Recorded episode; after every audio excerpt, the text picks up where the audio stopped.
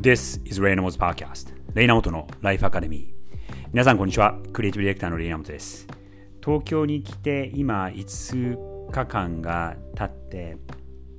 最初の数日は結構思ったよりも涼しかったんですが昨日ぐらいから結構暑く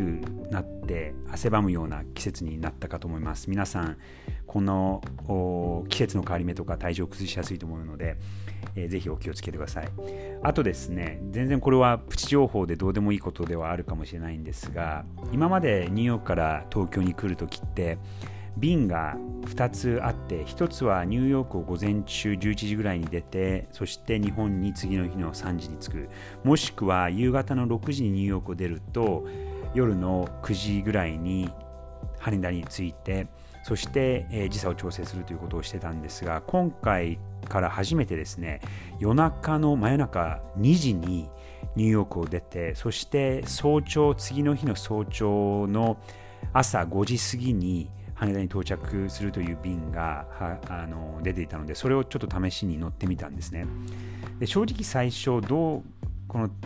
時差を調整するのどうどうなるかなと思って心配ではあったんですが意外とそのそうあの飛行機に乗ってる時にはもうひたすら寝るようにして、えー、少しはまあテレビだったりとか映画とかご飯を食べたりはしたんですけどもできるだけもうひたすら起きてても目をつむって暗い中にで休んでるという状態を作ってそして、えー、到着する数時間前に起きて、えー、ゆっくりゆっくりとこう活動し始める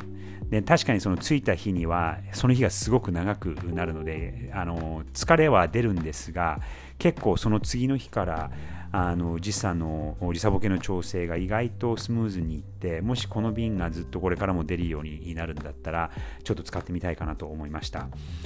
さて今日はですね今週その日本に来てクライアントの方たくさんと話したりとかあと知り合いだったりとかとキャッチアップをしてるんですがもうとにかくやっぱりその AI チャット GPT チャット GPT みたいな話題が尽きないなっていうことをまあアメリカでも今最近そうではあるんですがまあちょっとそうですねあのここ6ヶ月ぐらいずっと下がれていたので少し下火になってきたかなとは思うんですがなんか日本の話題でそれがもう毎日出てるような気がします。ということで、えー、ちょちょっと今日考えてみたいことはチャット GPT が日本の未来を作れるかっていうことなんですが僕はですね正直これはそんなに、えー、ポジティブではなくてもちろんその役に立つことはありますしあの使えるツールでもあるのでためにはなると思うんですが期待してるほど日本の未来にとか日本の変革には正直つながらないと思うんですね。でというのはすごくシンプルな事実があって AI、まあ、チャット GPT もミッドジャーニーも他のいろんな AI と使言われるツールは結局過去のデータに基づいてそこからパターンを見出してそして、答えを出すとか何かを作るということをしているので、過去のデータの数の量というか数がものを言うと思うんですね。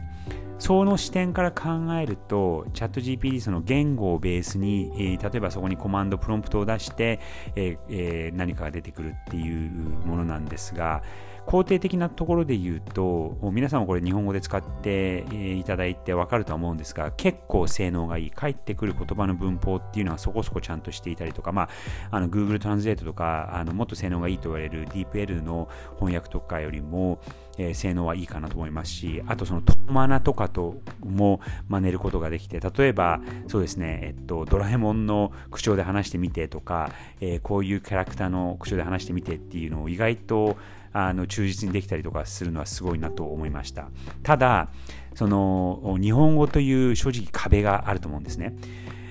オンライン上で使われている言語を見てみると、え、もちろん英語が圧倒的に多くて58.8%という、え、統計が出ています。で意外だったのはその次に来るのがそこからガクッと下がって僕はその英語の次はスペイン語かなと思ったんですがスペインはもちろんそのスペインから発祥してそしてポルあのポルあの、えー、とラテンアメリカ、えー、南米に広がりに、えーアメリカでも使われている数はすごく多いと思うんですが、実は2番目は、えー、スペイン語ではなくて、実はロシア語だったんですね。5.3%がロシア語、インターネット上の言葉で。そして3番目に、えー、4.3%で Spanish、えー、スペイン語が来るんですが、日本語は、えー、実は6位で結構その何何十カ国語もある中ではすごく高い、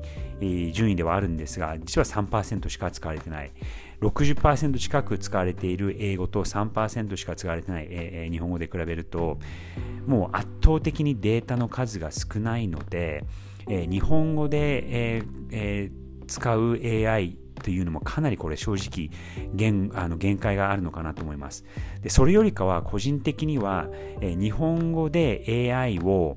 あの学ばせて使えるようにするよりかは逆に僕は英語を学んじゃった方が日本人が英語を学んだりとか、えーと、英語の教育に力を入れた方が、えー、世界についていく日本としてえー、可能性が高いのではないかなと思います。この絶対数58.8%対3%という中で見ると、そのオープン AI が作ってるチャット GPT はもともと英語で作られていて、それを日本語に、えー、 adapt しているというところなので、ちょっと限界がすごく見えてきてしまって、天井もすごく低いので、そこに期待をするのは少し、あの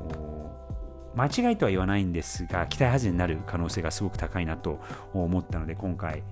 日本でいろんな人と話している時にそのチャット GPT がどうのこうのとか僕も使ってるんですよみたいなことはすごく言われるんですがあまり期待しすぎない方がいいのではないかなと思いました。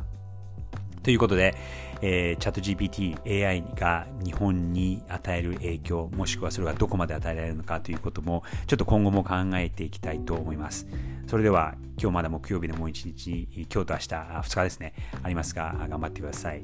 Have a great day!